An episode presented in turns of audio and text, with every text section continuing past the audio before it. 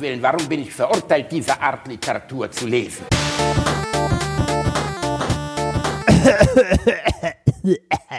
Hello, Ladies and Gentlemen. Zurück zu eurem seriösen Politik-Podcast. Alliteration am Arsch mit eurem Auslandskorrespondenten Reinhard Remford und mir, dem kleinen Bruder von Klaus Kleber. Hallo, ihr Süßen. Das war die schlimmste Anmoderation, die ich je gehört habe. Hallo, wir haben in der letzten Folge 20 Minuten lang Pimmel, also ja, äh, ich habe hab auch schon überlegt, wenn diese Episode erschienen ist, ähm, ob ich die als Trailer markiere bei Spotify. ja, nur die Harten kommen im Garten. Das ja, könnte natürlich das sein, dass es die Verlaufskurve der Zuhörerschaft etwas nach unten oh, abflachen ich, lässt. Ich, ich, möchte an dieser Stelle bitte sagen, wenn irgendjemand uns zuhört, der im horizontalen Gewerb, Filmgewerbe tätig ist, ähm, und in irgendeiner Form Einfluss hat. Ich möchte bitte irgendwann mal sehen, dass es einen offiziellen Porno, einer offiziellen, äh, eines offiziellen Pornostudios gibt mit dem Titel Alliteration im Arsch. Das, Reini, dann, wo kommst dann du mit ich, dieser geilen Idee denn jetzt her? Die dann, gefällt mir aber gut. Dann, dann hätte ich für mich, ne, dann könnte ich so, so ein Häkchen machen bei, bei ne, so Bucketlist. Oh, ich, ich möchte einmal für einen Pornotitel verantwortlich zeichnen. Wir könnten uns auch vorstellen, zumindest das Vorwort zu sprechen. Ja, das sehr gerne. Reini, Reini geschnallt in ein Andreaskreuz in einer Lederhose mit einem Plastikball im Mund. Ey, wir, wir, können das, wir können das beide mit so einem Leder, also mit so einem, mit so einem Knebel im Mund machen und dann versuchen, versuchen das anzumoderieren. Fände ich sehr schön. Wir haben gerade, wir, wir, nehmen ja mal zwei Folgen auf. Die letzte Folge haben wir aufgenommen, sind beide fast gestorben dabei vor Lachen. Ähm, diese Folge wird mal wieder ein bisschen, bisschen bodenständiger werden. Aber wir haben uns eben noch kurz darüber unterhalten, was es wirklich so schön macht, diesen Podcast zu machen. Das ist diese absolute Freiheit, dass wir selbst so eine unfassbare Scheiße wie die gerade einfach mal absondern können und ihr hört es euch an oder halt eben nicht. Ähm, wobei man halt auch mal vorausschicken muss, dass die Zuhörerzahlen in den letzten Wochen dermaßen explodiert sind, dass wir uns auch mal on-air bedanken müssten. Also äh, Ja, sehr. Vielen Dank, dass ihr euch den Scheiß hier anhört. Ja, das ist wirklich ja, unfassbar. Ja. Ihr seid ja völlig bescheuert. Wir haben wirklich, äh, also mittlerweile sechsstellige Hörerzahlen, was es wirklich irre macht. Also das finde ich, ähm, haben und, wir und, nie und mit gerechnet. Jetzt, als wir und das ist jetzt ernsthaft. Also nicht dieses übertriebene, wir haben Millionen Hörer, sondern wir sind tatsächlich jetzt sechsstellig geworden und das ist schon krass. Das hätte hätten wir auch nicht das gedacht. Ist wirklich ja. sehr, sehr krass. Ähm, das, also weiß ich, ich liege gerade in Unterhose mit dem Hund vor mir. Nee, das, das In Köln ist alles möglich. Hast ich du vorhin noch Satz, gesagt, da war ein Hubschrauber über dir? Ich, ja, Denk mal drüber nach. Ich fange den Satz nochmal an. Ich liege der, also der Hund liegt neben mir auf einem Kissen. Ich liege auf dem Balkon auf einer, in einer Art Hängematte in Unterhose. Die Sonne scheint mir ins Gesicht. Wir haben, also zumindest haben wir, glaube ich, offiziell 10 Grad, aber es fühlt sich an wie 25. Ich äh, bräune meinen heißen, durchtrainierten Body und ähm, liege mit dir und laber und da hören über 100.000 Menschen zu. Das ist halt einfach krank. Und ähm, ich finde das toll. Dafür, wir sind, wir sind euch sehr dankbar, dass ihr zuhört und wir sind allen, die über PayPal gespendet haben, um diesen Podcast aufrechtzuerhalten, auch sehr dankbar. Ja, das hat auch viel, also da haben zwei, drei Leute gefragt, dann habe ich irgendwann mal ein PayPal-Konto eingerichtet für uns und plötzlich haben uns da Leute Geld hingeworfen. An dieser Stelle vielen Dank und auch vielen Dank an alle, die uns was aufs Bunkkonto geworfen haben. Dankeschön. So, und jetzt reicht das mit dem Arschgekrieche. Reini, wie geht's dir? Ähm, ganz gut, soweit. Ich war gestern joggen. Ich auch, Reinhard. Und äh, ich habe dir leider mein Ergebnis noch nicht geschickt, oh, wie, aber ich bin länger gelaufen als du. Ich bin 6,4 Kilometer gelaufen. Mit was für einer Geschwindigkeit denn? Mein Pace lag bei 6 Minuten 50 Sekunden. Hm. Ähm, das heißt, ich bin weiter gelaufen als du, allerdings ja, etwas sag, langsamer. Sag und schreibe um ein Kilometer weiter. Ein Kilometer, Reinhard. Das ist ungefähr die Strecke, die du im Jahr vom Kühlschrank zum Bett läufst. Dementsprechend ist, ist, ist ein Kilometer weiter ist ein, ist eine, ein Abstand, der schon signifikant ist. Ja, ich bin, ich bin gestern halt tatsächlich nur 5,3 Kilometer gelaufen, allerdings mit einer 6er Pace. Also sechs Minuten und ich glaube drei Sekunden oder so. Wie, jetzt mal ohne Scheiß, du kleines Arschloch. Wie hast du das überhaupt hingekriegt? Eine 6er Pace. Ich habe wirklich mal versucht. Ich bin einfach tot, wenn ich, ich habe keine Pace Ahnung. Laufe. Äh, äh, also ich war gestern auch tot und habe mich gewundert, dass ich nach fünf Kilometern schon tot bin. Und dann habe ich geguckt, oh, ich war ein bisschen schneller als sonst. Und dein Fräulein, ist sie mit dir gelaufen? Die, die läuft immer mit mir schön. Aber quatscht ihr dabei oder rennt ihr einfach? Nee, wir unterhalten uns dabei. Du hast bei einer Sechser Pace hast du noch mit ihr geredet. Ja. Boah, was für ein Wichser. Es ist schön, wie dich das ärgert. Boah, das ist auch nicht unauthentisches Ärgern. Das ist ernst gemeintes, Nee, aus also jeder Faser meines Körpers kommender Hass. Bei, bei der Sechser-Pace unterhalten wir uns nicht mehr viel. Also da haben wir uns am Anfang noch unterhalten, aber nachher so bei den letzten zwei Kilometern tatsächlich nicht mehr viel, eher so einsilbig. Und ich hatte, damit du ein bisschen Genugtuung bekommst, ich hatte tatsächlich äh, gestern dann auch auf dem letzten Kilometer ein bisschen Seitenstechen. Fühlst du dich jetzt besser? Das gibt mir, das gibt mir wirklich, jeder, jeder Schmerz, den du spürst, gibt mir persönlich etwas Genugtuung. Vielen Dank, Rainer. Bitte. Äh, okay, also du, das ist schon, du gibst schon ganz schön vor. Das muss man jetzt mal ehrlich Ich- zugeben. Otto ich- nicht erschrecken. Ich versuche gut. tatsächlich äh, Sport zu treiben und mir macht Laufen mittlerweile echt Spaß. Und Das also ist krass, ich, ne? Bei Laufen erreicht man irgendwann einen Zustand. Am Anfang ist es fürchterlich, einem tut alles weh, alles ist scheiße. Und wenn man das vier, fünf Wochen durchgezogen hat, fängt das auf einmal an, so stark in die DNA überzugehen, dass man Bock da drauf hat. Ja, es, also es ist noch nicht dieses berühmte Runners High, weil ich glaube, dafür muss man äh, länger unterwegs sein. Aber es ist zumindest schon mal so, dass es einen nicht mehr unglaublich ankotzt, sondern man, man läuft einfach, man darf auch nicht zu schnell laufen, tatsächlich am Anfang. Also man läuft einfach so eine halbe Stunde und es ist wie nett spazieren gehen. Nur, dass man halt Sport macht dabei. Wir haben bei äh, Alle gegen einen letztens, bei einer der Folgen, haben wir einen äh, Ironman oder einen Extremläufer gegen äh, ein Pferd antreten lassen über eine Marathondistanz. Da war ich sogar 42 dabei. Also nicht Hast bei dem Rennen, gesehen? aber ich, das war der, das war die Folge, wo ich äh, im Studio war.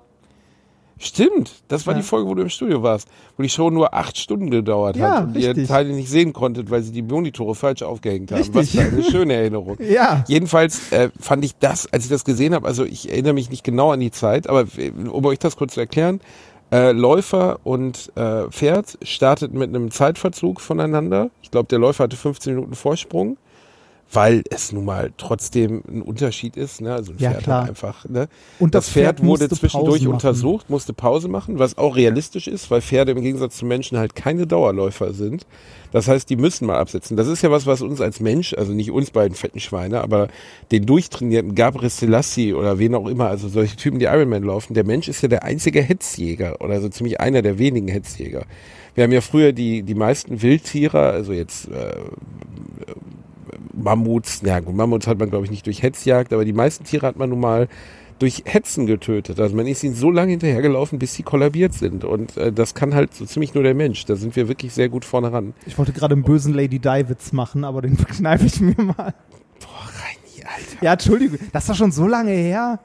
Ja, das passt schon. Das ist schon gut. Die, die wird ja auch nicht noch von 100 Millionen von Menschen geliebt und verehrt. Mach ruhig Witze über sie, du dreckiger Bastard.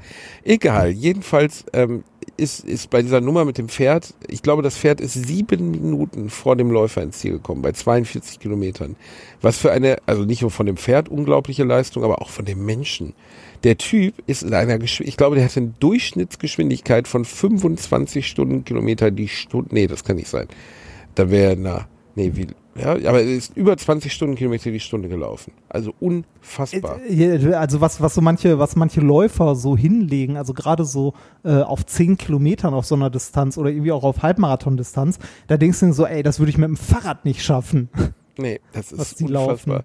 Ich glaube aber auch, dass zum Beispiel Marathonläufer nicht, also das Marathon an sich nicht gesund ist. Es gibt ja Leute, einen bekannten äh, englischen Komiker, der mir, Eddie Izzard, äh, der ist letztens äh, im Zuge der, was war denn eigentlich der Grund, warum er das gemacht hat? Also er ist in jedem Land Europas einen Marathon gelaufen und zwar 30 Tage, über 30 Tage verteilt, jeden Tag. Und der ist Mitte 50. Das heißt, er ist nach Schweden gefahren, dort einen Marathon gelaufen, am nächsten Tag nach Norwegen f- f- 42 Kilometer gelaufen. Der ist natürlich unfassbar durchtrainiert und fit, aber ich glaube, für den Körper selbst ist das nicht gut.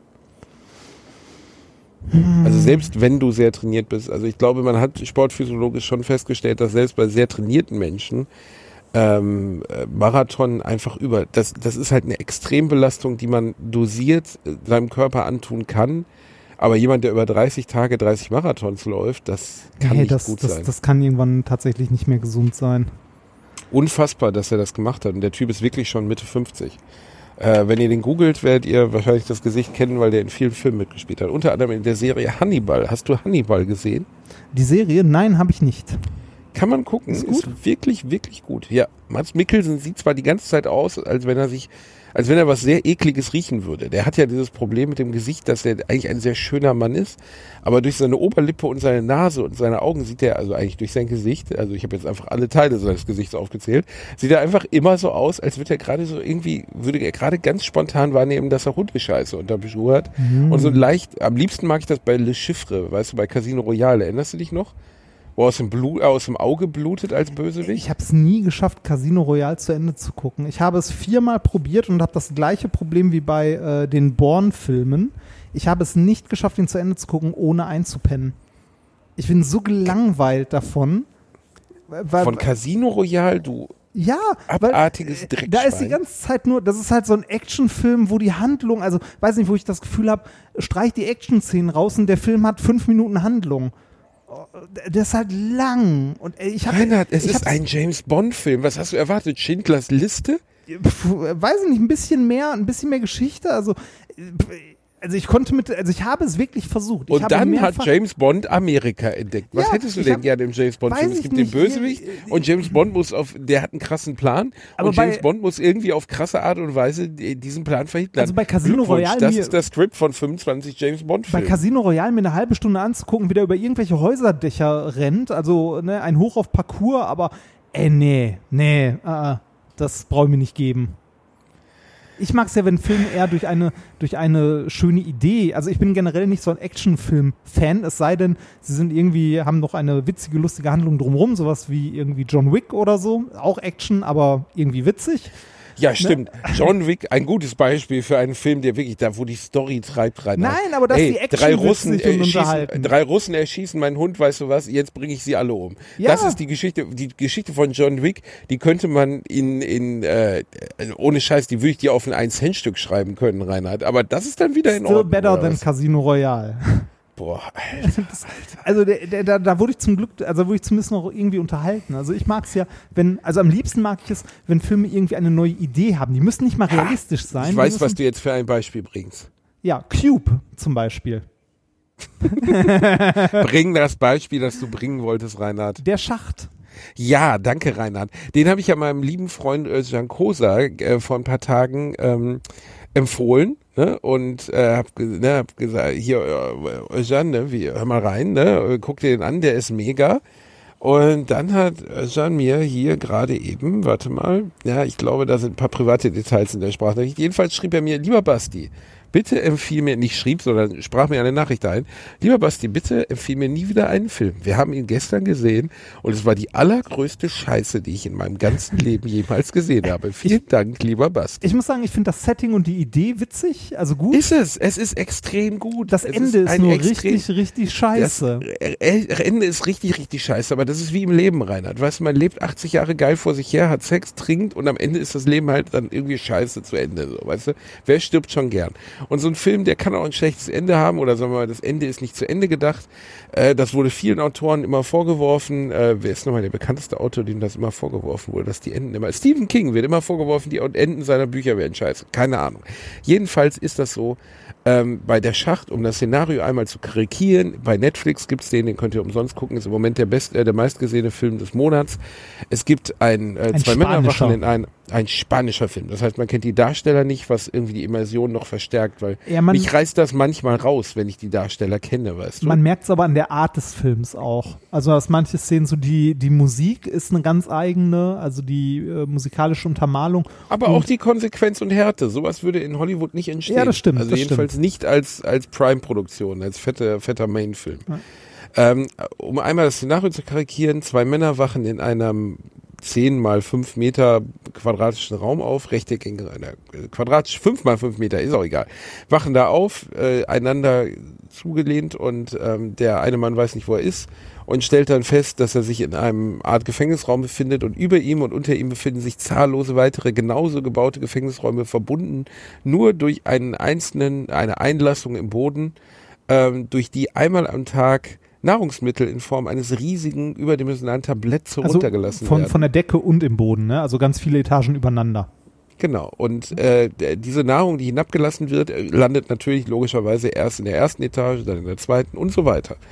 Und auch wenn es im weitesten Sinne ein Dampf, ein, ein, ein, ein Dampfhammer eine Dampfhammer-Metapher ist, den Kapitalismus so zu karikieren. Es ist trotzdem ein genial abgefasstes Konzept, weil es passiert natürlich in dem Film.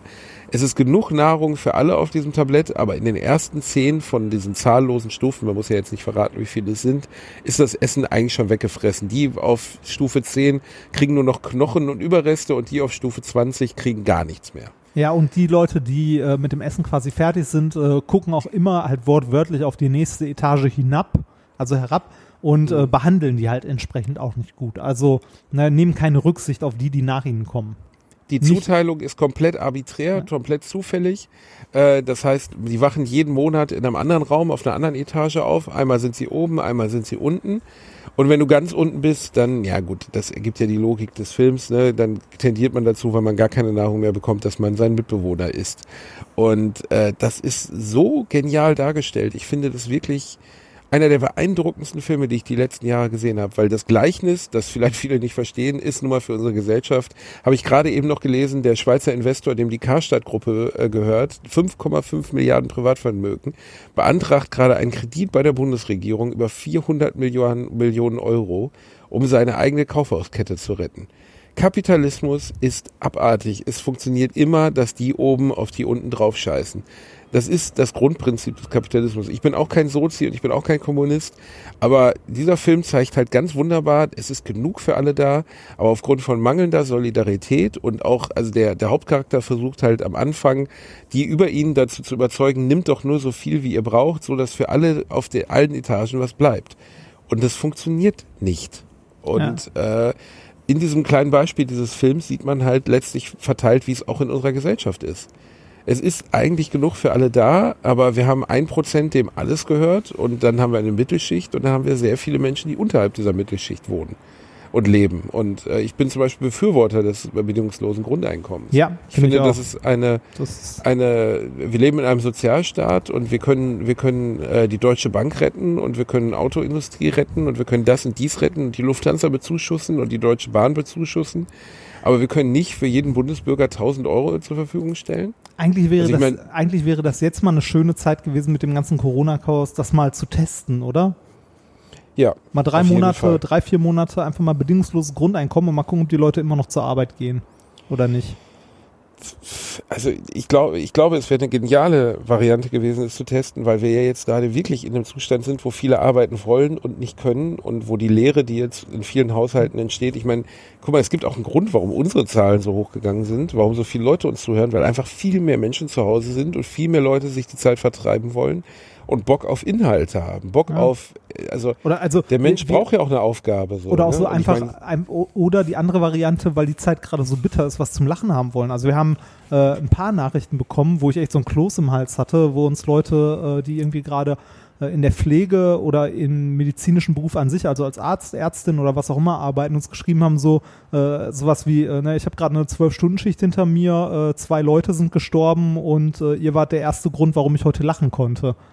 Das äh, habe ich dir weitergeleitet, ja. genau. Das hat mir ein Mädel geschrieben, äh, dass sie heute zwei Menschen beim Sterben die Hand gehalten hat und äh, abends nach Hause kam und dementsprechend, auch wenn es Patienten und keine Angehörigen waren, äh, völlig egal, wen du beim Sterben die Hand hältst, das ist einfach ein Moment, der für wahrscheinlich jeden, auch wenn man geübtes Pflegepersonal ist, unglaublich hart sein muss. Wie, also ich glaube, dass die Zeit gerade sehr, sehr hart ist. Also meine, eine meiner Schwestern ist auch Altenpflegerin. Äh, ich würde mit der gerade auch nicht tauschen wollen. Ne? Also nee. das ist halt eine, äh, eine schwere Zeit. Ne? Und so nett, äh, so nett das einerseits ist, ne, dass sich jetzt Leute irgendwie auf den Balkon stellen und klatschen oder so.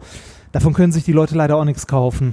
Das ah, ist Reini, aber da habe ich ja habe ich auch schon eine Mail zu bekommen von allen. Also ich habe unterschiedliche Mails bekommen von Leuten, die mir schrieben, hey, ich finde es total cool, dass du das machst und dass du Solidarität zeigst. Äh, und andere, die mir schrieben, was soll die Scheiße? Ja, ich arbeite in der Pflege und ich habe nichts davon, wenn du dir auf deinem Balkon aus deiner reichen Bude, also egal wie, das ist die Annahme der Leute, dass ich hier in einem Palast wohne, aber geschenkt, da dürfen sie gerne annehmen ähm, dass ich aus meiner, meinem Palast heraus ihnen zuklatsche. So ist es aber nicht gemeint. Also ja, ich weiß, das ist ein Zeichen der Anerkennung und Solidarität. Und ich finde, wenn wir diese Haltung beibehalten, nämlich dass das, was diese Leute leisten, überdurchschnittlich oder außergewöhnlich ist, Und das ist nun mal ein Symbol dafür, dass man in die Hände klatscht und sagt, hey, wir, wir nehmen euch wahr. Wenn die gesellschaftliche Wahrnehmung dieser Berufe größer wird, wenn die gesellschaftliche Wahrnehmung dieser Leistung größer wird, wird auch deren Relevanz und deren Bezahlung größer werden. Und deswegen finde ich es richtig, wenn hier mein halber Block abends auf der Terrasse steht und sagt, wir sind stolz, dass ihr die euren Job macht. Danke. Bitte, ich kann, ich kann beide Seiten verstehen, ich kann aber auch die Leute verstehen, die sich halt gerade den Arsch aufreißen und für die das wie ein Hohn ist. Das ist natürlich nicht so gemeint von den Leuten, die irgendwie auf dem Balkon stehen und klatschen, aber ne, wenn äh, das ist als Anerkennung gemeint, aber ich kann die Leute verstehen, für die das eher eine Kränkung ist, ne, weil äh, ich Aber habe warum? auch diverse. Was ist denn daran kränkend, Reini? Also, Was, da, was daran kränkend ist, das ist so, ja. Äh, ja, hier, vielen Dank, dass du dein Gewissen erleichterst dafür, dass du jetzt in die Hände klatscht und mir Beifall klatscht. Ne, wenn die ganze Krise hier vorbei ist, haben es eh alle wieder vergessen und ich schufte für irgendwie Mindestlohn. Äh, ne? Also das Aber ist genau dazu dient ja, also ich will jetzt nicht so wahnsinnig naiv und dumm, äh, dumm, dumm. Dumm. Oh Gott, ich dumm. Ich will nicht so naiv und dumm rüberkommen, aber dazu dient ja auch das Klatschen, dass die gesellschaftliche Bewusstwerdung oder der, der Konsens der Gesellschaft darüber, ähm, dass diese Menschen etwas Außergewöhnliches tun und dass wir das nicht vergessen dürfen, meiner Meinung nach sollte das aufrechterhalten bleiben. Ja, das- über die Corona-Krise hinweg. das, das, das, kann, das kann ich verstehen, aber es wird sich erst irgendwie wirklich was ändern, wenn es, äh, wenn sich halt politisch etwas tut. Ne? Also natürlich muss dafür erstmal die Gesellschaft irgendwie umdenken, damit sich politisch etwas tut. Aber solange, bis sich, äh, also solange sich da nichts getan hat, nicht wirklich irgendwas tut, ändert es auch nichts, wenn die Leute halt irgendwie das respektieren oder klatschen oder sonstiges machen. Also ich, ich verstehe, ich verstehe beide Seiten. Ich verstehe einmal die Leute, die irgendwie sagen, hier, ich möchte, ich möchte das wahrnehmen, ich möchte, ähm, möchte meine Unterstützung kundtun oder sonstiges. Ich verstehe aber auch die Leute, die irgendwie nach einer zwölf Stunden Schicht nach Hause kommen und sich halt denken, boah, ne, steckt der dein Klatschen sonst wohin? Ja, aber ich habe doch keine, schau mal, ich habe doch keinen Einfluss auf, ähm, äh, auf die Gesetzgebung selbst. Also als Bürger, außer über meinen mein Wahlzettel. Ja, also beim- beim nur Wählen halt, ne? Genau. Also ich habe die- beim Wählen habe ich Einfluss auf die Gesetzgebung, wobei natürlich auch das nie verbindlich ist. Das heißt, ich nicht. kann nicht zwingend davon ausgehen, dass die Partei, die ich gewählt habe, das, was in ihrem Wahlprogramm steht, nachher auch umsetzt.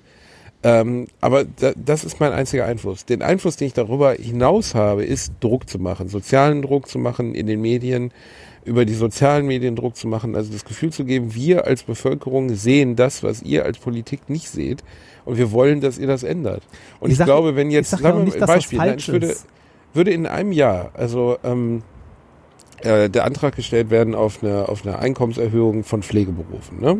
Äh, eine eklatante Erhöhung, 30 Prozent oder so. Also nicht 3 Prozent und inflationsbereinigt verliert man sogar noch Geld, sondern einfach, dass diese Menschen mehr Geld verdienen, um besser abgesichert zu sein.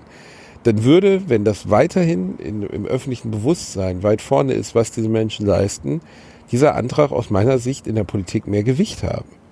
Und ähm, ich, ich kann nicht ganz verstehen, wie man das so missverstehen kann, dass man hier auf dem Balkon steht und klatscht. Natürlich ist das, es geht doch Anerkennung für alle zu haben. So, ich habe auch meinem Paketboten letztens Geld gegeben und ich bedankt. Und ich habe mir den letzten, der, der unseren Hausflur, also wir wohnen im großen Haus in Köln mit zehn Parteien, habe ich auch Geld gegeben und gesagt, ey, dass du im Moment noch am Start bist, äh, super und vielen Dank. Ne? Ja, Also- ja, klar. Das- Das ist also eine Form von Anerkennung ist ja auch okay, aber ähm, dass, äh, dass äh, irgendwie, wenn du so einen Pflegeberuf hast und dann mitkriegst, dass irgendwie, äh, ne, sagen wir mal, hunderte Leute, die irgendwie da stehen und klatschen. Einerseits, äh, wie gesagt, ich kann beide Seiten verstehen. Ich kann die Leute verstehen, die dann sagen, okay, ähm, das gibt mir Anerkennung, das freut mich. Ne? Ich hoffe, dass es in den politischen Diskussionen nicht wieder untergeht, wenn die ganze Scheiße vorbei ist. Ich kann aber auch die Leute verstehen, die da stehen und sich denken so, ja, danke, dass ihr euer Gewissen erleichtert. Äh, ich hoffe, ihr denkt da immer noch dran, wenn die ganze Scheiße vorbei ist. Also, Schreibt uns doch bitte mal über die sozialen Medien, über Twitter oder über, über Podigy, äh, wie ihr das seht. Das würde mich persönlich interessieren, so um eine, einen Einblick darin zu haben, wie ihr das persönlich empfindet. also ich finde das ja jetzt nicht schlecht, aber da äh, man muss halt ein Auge darauf haben, dass halt später noch was passiert und nicht die Leute das äh, unterbewusst irgendwie so ein bisschen abhaken wie so, ja, ich habe meinen Beitrag geleistet, indem ich äh, Wertschätzung entgegengebracht habe. Verstehst du, was ich meine? Das ist also ja, ich, natürlich. Also, dass, dass man nicht dieses Symbol als ausreichendes ähm, ja. Kennzeichen seiner eigenen Hilfsbereitschaft sieht. Ne? Also nur in die Hände Ja. klatschen ist nicht die Lösung. Ja, Aber es zu tun und gleichzeitig zu sagen, ey, ich unterstütze diese Bewegung äh, im weitesten Sinne zum Beispiel in Zukunft Pflegeberufe ordentlich zu entlohnen oder Menschen, die in solchen Berufen auch als Krankenschwester arbeiten, dass die anders angeglichen, dass die anders eingegliedert werden, das finde ich, ähm, das funktioniert ja auch in anderen Ländern. Also in skandinavischen Ländern gibt es diesen Pflegenotstand nicht behaupte ich, jetzt. Also ich, ich hoffe sehr, dass sich da was tut und wir nicht irgendwie, äh, wenn, wenn der ganze Kram vorbei ist, in einem Jahr oder so, halt äh, dann, wenn es mal zu einer, zu einer politischen Diskussion kommt, ob denn diese Berufe besser entlohnt werden sollten, dass wir dann nicht irgendwie äh, wieder eine, weiß nicht, eine Lobby haben, die irgendwie sagt, so, ah nee, das können wir uns aber gerade nicht leisten, das ist nicht bezahlbar oder so.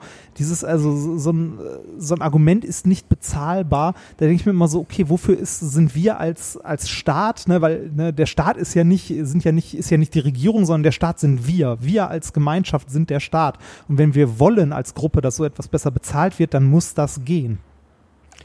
Glaube ich auch. Und man sieht ja jetzt gerade auch in dieser totalen Situation, in dieser totalen Krisensituation, die wir jetzt gerade haben, ähm, was möglich ist. Also der, ich glaube, die Bundesregierung hat ja Hilfen von 650 Milliarden zugesagt. Also eine unfassbare Summe und äh, der Finanzminister Scholz hat gesagt, wir haben immer noch genug Puffer, notfalls nochmal das Gleiche draufzulegen. Das wären 1,3 Billionen Euro, die man zur Rettung oder zur, zum Ausgleich der Corona-Krise nehmen würde. Ja. Und äh, ich habe es jetzt in meinem Bekannten- und Freundeskreis mitbekommen, die Anträge zum Beispiel, die man stellen konnte als Selbstständiger, auf, ich glaube, wenn du einen Angestellten hast, 9000 Euro und wenn du 10 Angestellte hast, 15 und bei bis 50 Angestellte 25.000 Euro, die sind ich kenne Leute, die haben das Freitag oder, oder Donnerstag eingereicht und haben heute ihr Geld schon bekommen. Ja, das ist super. Also unbürokratischer das und schneller ist, glaube ich, in der Bundesregierung oder in dieser ganzen Situation noch nie was abgelaufen. Das muss man einfach mal sagen. Auch großen Respekt an, an die Politik, äh, dass sie das, dass sie diese Notlage so wahrgenommen haben und dass sie den Leuten helfen. Ähm, das wird nicht für alle gelten und das wird auch nicht alle erreichen. Das Nein, Geld. natürlich nicht. Also da, da, muss man ja sagen, äh, da kann man auch nicht direkt einen Vorwurf machen, weil es halt, ähm, ne, du kannst halt äh, nicht jeden Spezialfall immer damit abdecken. Es wird genug äh, Leute geben, die da aus dem Raster rausfallen aus irgendeinem Grund, aber das ist halt nicht so einfach. Ähm, da gibt es diverse Hürden, aber äh, zumindest das, was bis jetzt passiert ist, ist ja schon mal gut.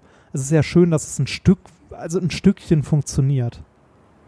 Ich hätte nicht gedacht, dass, äh, dass so ein Antrag, wenn man den irgendwie Mittwoch, Donnerstag stellt, dass dann montags über diesen Antrag entschieden ist, besonders bei der Menge, die die wahrscheinlich im Moment kriegen. Ja, hätte ich, Aber hätte ich für viele Menschen, die ich kenne, die in meinem Beruf arbeiten, als Freiberufler, Künstler, ähm, hinter den Kulissen ist das, sind 9000 Euro ein Rettungsschirm, der sie wirklich ein paar Monate lang über Wasser halten kann. Ja, zumindest ja, äh, um erstmal irgendwie Miete zahlen zu können und so, ne? Ja, klar. Das ist ja, ist ja schon mal. Und ja äh, ich meine, schau mal, wir haben ja eben über, über Karstadt gesprochen, das was Adidas, H&M und äh, wer war noch dabei? Achso, die hier ihre Mieten nicht zahlen? Ja, H&M, Adidas, wer, warte, da waren noch vier Firmen, die das jetzt beantragt haben, ihre Mieten nicht mehr zu zahlen wo du wirklich da so sitzt und denkst so, weißt du, Adidas hat letztes Jahr einen Rekord, also hat Rekordgewinn gemacht. In der gesamten Geschichte der 80-jährigen Firmengeschichte von Adidas war es das erfolgreichste Jahr, das sie hatten. Und sie wollen jetzt ihren Vermietern keine, also keine Miete zahlen. Ja, dass man die nicht dazu, asozial dass man die arm. nicht dazu verdonnern kann, wenn sie Firmenvermögen haben, das erstmal zu benutzen. Grundsätzlich ja, also kann man das ja, aber da hat die Politik in Anführungszeichen einen Fehler gemacht. Sie haben ja in diesem Mieterentlastungsgesetz, diese schnell aufgesetzten Sachen, haben sie halt an, an, die, an die kleinen Mieter gedacht, also an Menschen, ah, die, die jetzt. Die Großen nicht ausgeschlossen. Und haben die Großen nicht ausgeschlossen. Sie haben also an die gedacht, die jetzt, keine Ahnung, im freiberuflich arbeiten, selbstständig arbeiten ah. oder auch in Firmen arbeiten, die jetzt in Kurzarbeit gehen. Und das heißt Menschen, die einfach auf einmal nur noch 20, 30, 40 Prozent ihres Einkommens haben, aber trotzdem am Ende des Monats ihre 800, 900 Euro warm zahlen müssen und es nicht können. Ja. Und äh, da hat, hat, muss man ja einfach den Politikern aller Parteien wirklich gerade äh, zumindest positiv zunicken und sagen, das habt ihr gut und schnell entschieden. Wir haben aber nicht aufgepasst, dass man das juristisch nicht auch so auslegen kann, dass Milliardenkonzerne wie Adidas jetzt nicht aussagen können, ja, unsere 5000 Euro Meter, äh, Quadratmeter Fläche, die wir in Köln haben, auf der teuersten Meile überhaupt, oh, die wollen wir jetzt aber nicht mehr bezahlen, weil wir sind ja gerade, also guck mal hier auf unser eines Konto, da ist ja gar nichts drauf.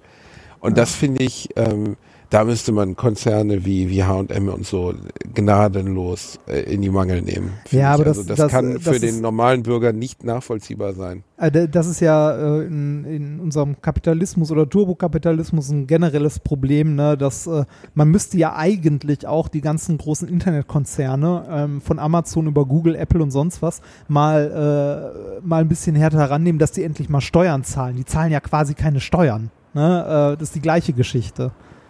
Wie kann das eigentlich sein? Also ist äh, dass, dass Amazon oder oder ja Amazon oder Facebook, dass die das hinkriegen über über dubioseste Verwicklungen. Ich glaube, eins war doch irgendwie über über Schottland, glaube ich, zu gehen. Ja? Irland, Luxemburg. Und Irland, äh, Irland.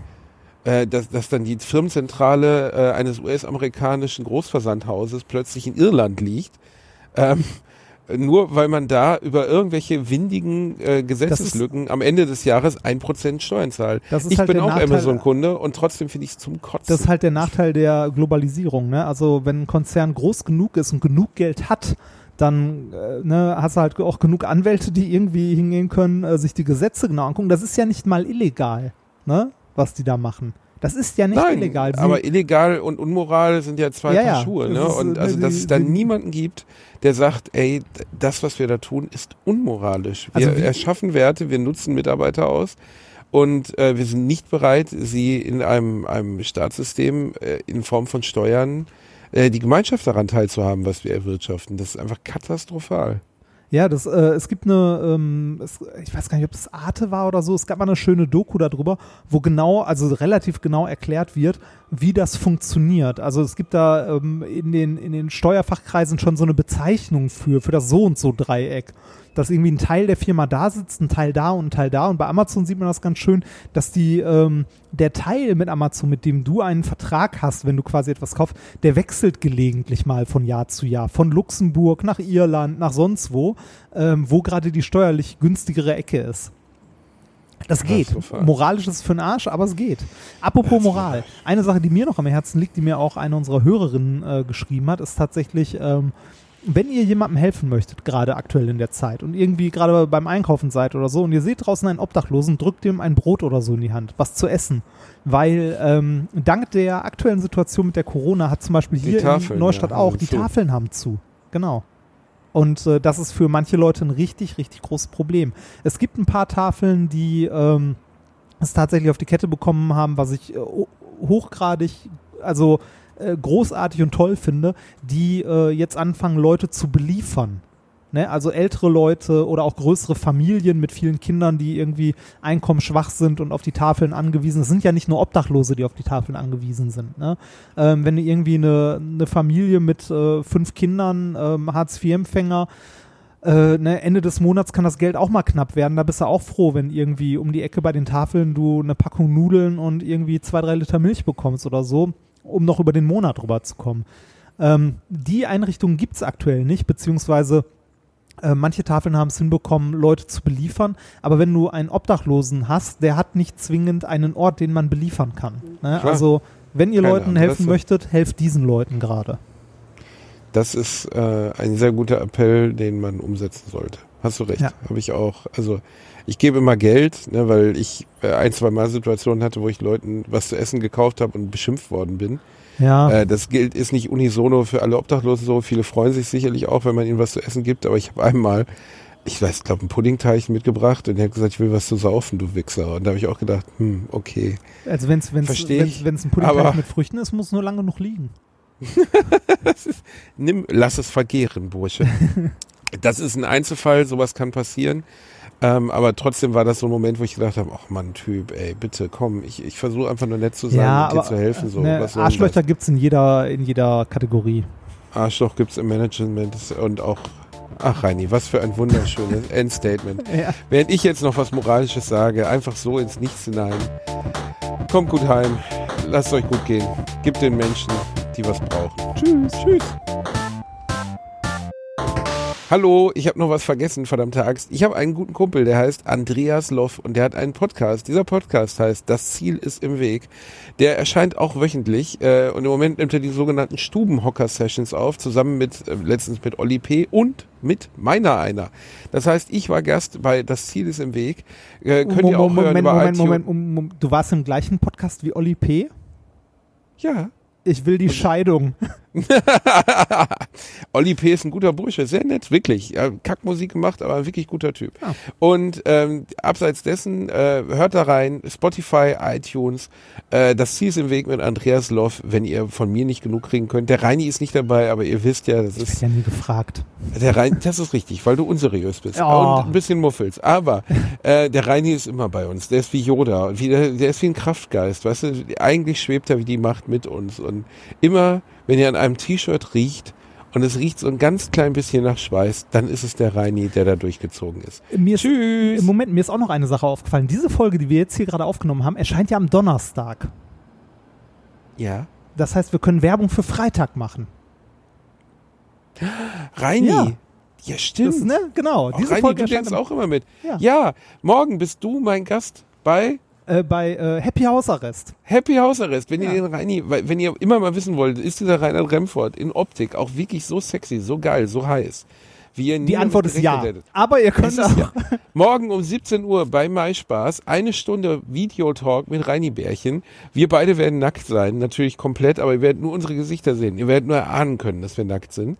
Otto wird dabei sein. Otto wird auch wie immer nackt sein. Die Der Stimmung Kater wird gut wahrscheinlich sein. auch mal durchs Bild laufen. Der wird auch nackt sein. Wir werden alle nackt sein und eine schöne Party feiern. 17 Uhr Freitagabend bei MySpaß, also dem MySpaß YouTube-Kanal und Facebook-Kanal könnt ihr es live sehen. Danach Facebook, aber auch mal- YouTube. Danach auch nochmal in der Aufzeichnung. Ach, sehr schön.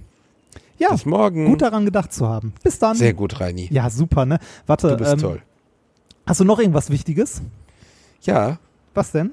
du bist ein Pimmel. ja, Tschüss. ich dachte, du hättest noch irgendwas Wichtiges zu erzählen. Nein. Warum nicht? Was soll ich dir denn noch erzählen? Weiß Reinhard? nicht, was mache ich jetzt mit der Musik? Mach die Musik nochmal. Die Ja. Musik kann nochmal kommen. Da ist sie doch. Ja, Ah. komm, ich, ach. Weißt du was? Ich fasse für dich einmal kurz den Film Fight Club zusammen. Morgens wacht Edward Snowden, also nicht Edward Snowden, nein, er heißt ja nicht, mein Gott, er hat ja gar keinen Namen als Erzähler, oh Gott. Jedenfalls trifft der Erzähler. Tyler Durden im Flugzeug, verdammte Axt.